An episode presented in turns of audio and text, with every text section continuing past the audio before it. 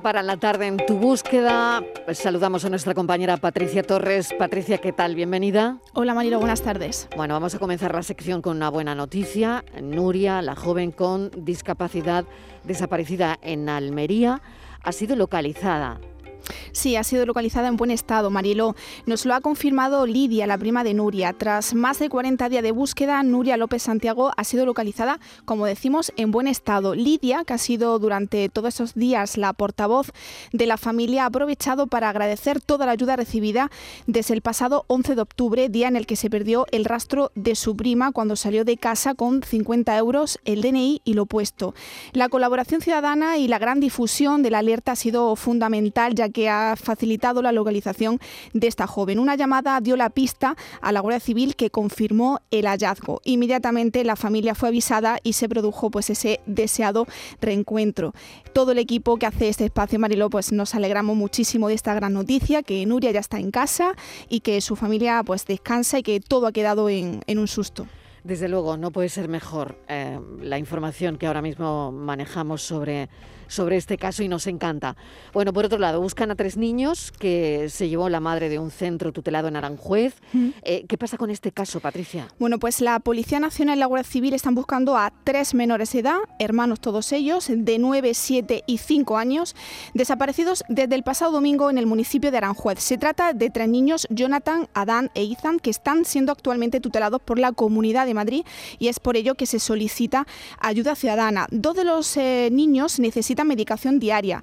Jonathan, que es el mayor, necesita medicación porque es hiperactivo e Ethan también porque acaba de operarle de vegetaciones y amígdalas. Por ello, el padre, Miguel, y el abuelo paterno de los niños han hecho un llamamiento a la madre para que vuelva. El padre sospecha que su expareja Nieve, de 27 años, ha podido llevarse a los niños el centro en el que viven por desesperación.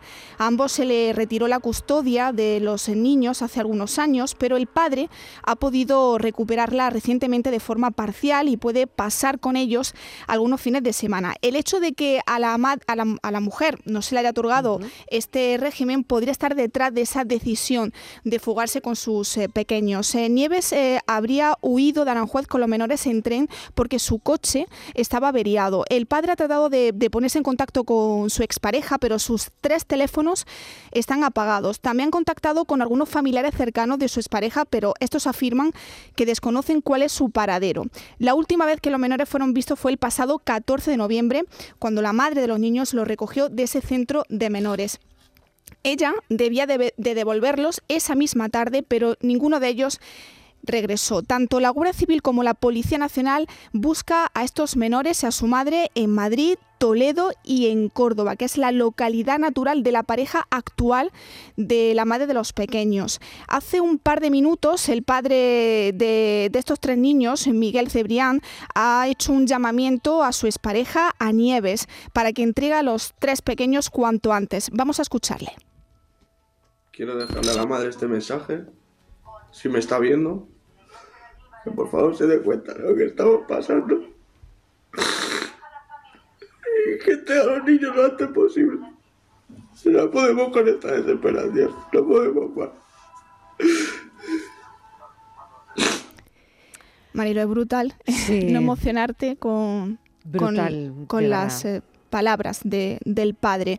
Si algún ciudadano puede aportar información sobre el paradero de los menores, se puede poner en contacto a través del siguiente número de teléfono 918 92 9400. Marilo.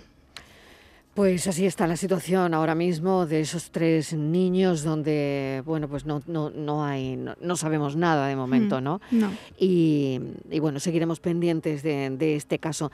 ¿Ya hay fecha para sentar en el banquillo a los mm, acusados, eh, a Francisco Javier el Cuco y su madre Rosalía, por presuntamente eh, mentir eh, Francisco Javier el Cuco y mm. Rosalía por presuntamente mentir en el juicio que se celebró en el año 2011 en la audiencia de Sevilla contra los cuatro adultos acusados del crimen de Marta del Castillo.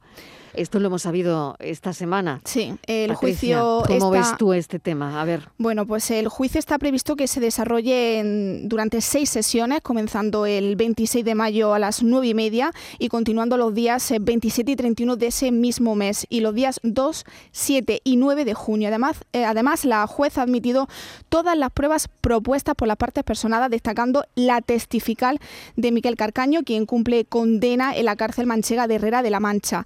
Eh, Carcaño tendrá que comparecer previsiblemente, Marilo, por videoconferencia como testigo, por lo que estará obligado a decir la verdad de lo que él presenció eh, bajo la advertencia de incurrir en un delito de falso testimonio si mintiera. Eh, Carcaño situó al Cuco en el piso de León 13 cuando ocurrió el crimen, la tarde-noche del 24 de enero, en contra de lo que manifestó Francisco Javier García en ese juicio de la audiencia de Sevilla, donde declaró como su madre como testigo. También van a comparecer como testigos los padres de Marta, Antonio del Castillo y Eva Casanueva, vecinos y amigos de los acusados que ya testificaron en ese juicio contra Carcaño y el resto de adultos que finalmente resultaron absueltos, como Samuel Benítez, Francisco Javier Delgado, hermano de Carcaño, y su novia María García. La abogada eh, Inmaculada Torres, la abogada que representa los intereses de los padres de la joven sevillana, asesinada en este, en este caso, pues solicita dos años de cárcel para ambos, eh, eh, para ambos acusados, una multa de 1.800 euros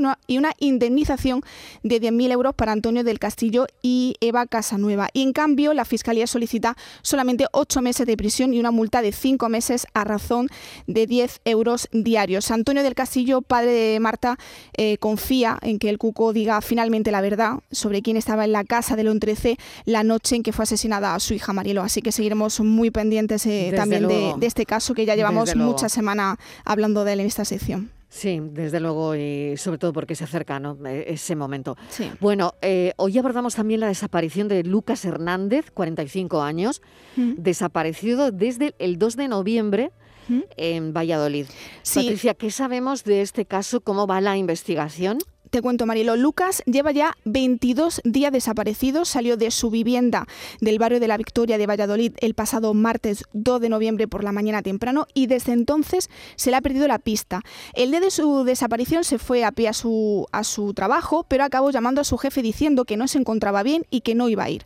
Llevaba la documentación y vestía una cazadora verde, mm, vaqueros y botas de trabajo eh, negras. Mide 1,87, tiene heterocromía, que es un ojo de cada color en este caso uno verde y otro marrón, pesa unos 63 kilos y tiene el pelo rubio oscuro. Su mujer, Maeve y sus amigos no han parado de buscarle y esperan que regrese pronto a casa, Mariló. Maeve, bienvenida, gracias por atender nuestra llamada. ¿Cómo estás? Mariló, encantada de conocerte y muchas gracias a ti por ayudarnos a difundir la búsqueda de Lucas. Pues estoy, no tengo palabras, es una situación que esperas nunca pasar, que crees que puedes entender cómo es, pero que cuando la vives te deja estupefacto y sin energías. Maeve, eh, ¿cómo era su situación? Eh, he leído esta mañana que padecía una depresión, parece que sin tratar desde hacía tiempo. No sé si esa depresión estaba diagnosticada o no, eh, aunque no se estaba tratando o no estaba diagnosticado. ¿Cómo era la situación de Lucas? La, salud mental de Lucas había una sospecha de depresión por parte de su médico de cabecera y él había hecho unos meses de psicoterapia, pero no terminaba de aceptarlo y yo creo que no se cuidaba suficientemente bien. La depresión es muy extraña porque una persona deprimida puede estar feliz y hacer bromas y ser un buen amigo y un buen compañero de trabajo y sin embargo te está minando por dentro. Claro, hay una cosa, em, y ahora enseguida Patricia te va a hacer otras preguntas, pero a ti te dijo que se iba a trabajar, pero es muy curioso que luego has sabido, ¿no?, que llamó a su jefe para decirle que se encontraba mal, por lo tanto, mm, no pensaba ir a trabajar, ¿no? La verdad es que no lo sé, no hago más que darle vueltas a la cabeza e intentar ponerme en su situación, pero es que es absolutamente imposible saber qué estaría pasando por su cabeza en ese momento. Buenas tardes, Maeve. Eh, mucho ánimo, te mando un, abrazo muy grande. Ese mismo día por, por, la tarde, el día que desaparece, eh, se hallaron en Cabezón de Pisuerga, en las inmediaciones del río, objetos personales de Lucas. Entre ellos el teléfono móvil. No sé si la policía te ha podido informar si se ha podido arrojar alguna información que les ayude a encontrar a tu marido. Efectivamente, Policía Judicial de Guardia Civil de Tordesillas, que es quien está llevando el caso, tiene el teléfono de Lucas y están esperando a que la jueza que lleva el caso les dé permiso para hacer el volcado del móvil para poder tener más datos, entre otras cosas, las últimas ubicaciones, los últimos sitios donde a través del móvil se puede saber que Lucas ha estado.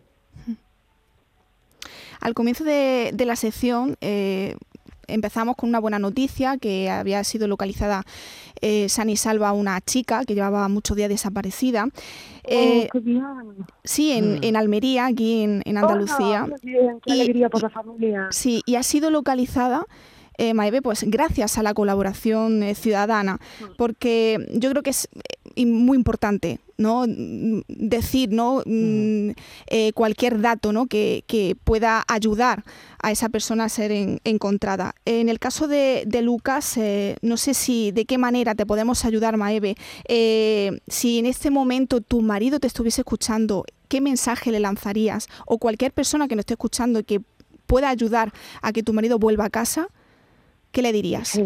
La difusión, lo que es la colaboración ciudadana en las casos de desaparición en todos ellos es fundamental. La mm. denuncia se pone y las fuerzas del orden del Estado se ponen inmediatamente a trabajar, pero el boca a boca también en redes sociales al final resulta ser siempre fundamental. Yo las, en las ocasiones que he tenido que me habéis dado la oportunidad de dirigirme a mi marido, siempre he dicho lo mismo. Da igual cómo se sienta, lo que piense o las preocupaciones que tiene, entre todos, amigos y familia y el amor que estamos deseando poder darle, se van a encontrar soluciones y hasta los problemas más grandes se hacen pequeños con el paso del tiempo. Así que Lucas, si me estás escuchando, por favor, vuelve a casa porque estamos deseando demostrarte lo mucho que te queremos y que no estás solo.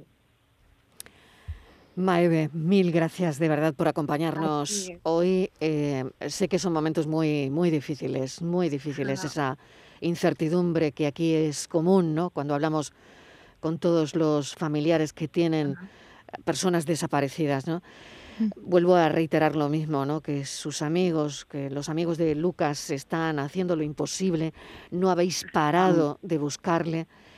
Eh, llevas 25 años con él y, bueno, mm, nada más. Simplemente que tengas mucha suerte, que tengáis mucha suerte y que ojalá podamos dar una buena noticia estos días.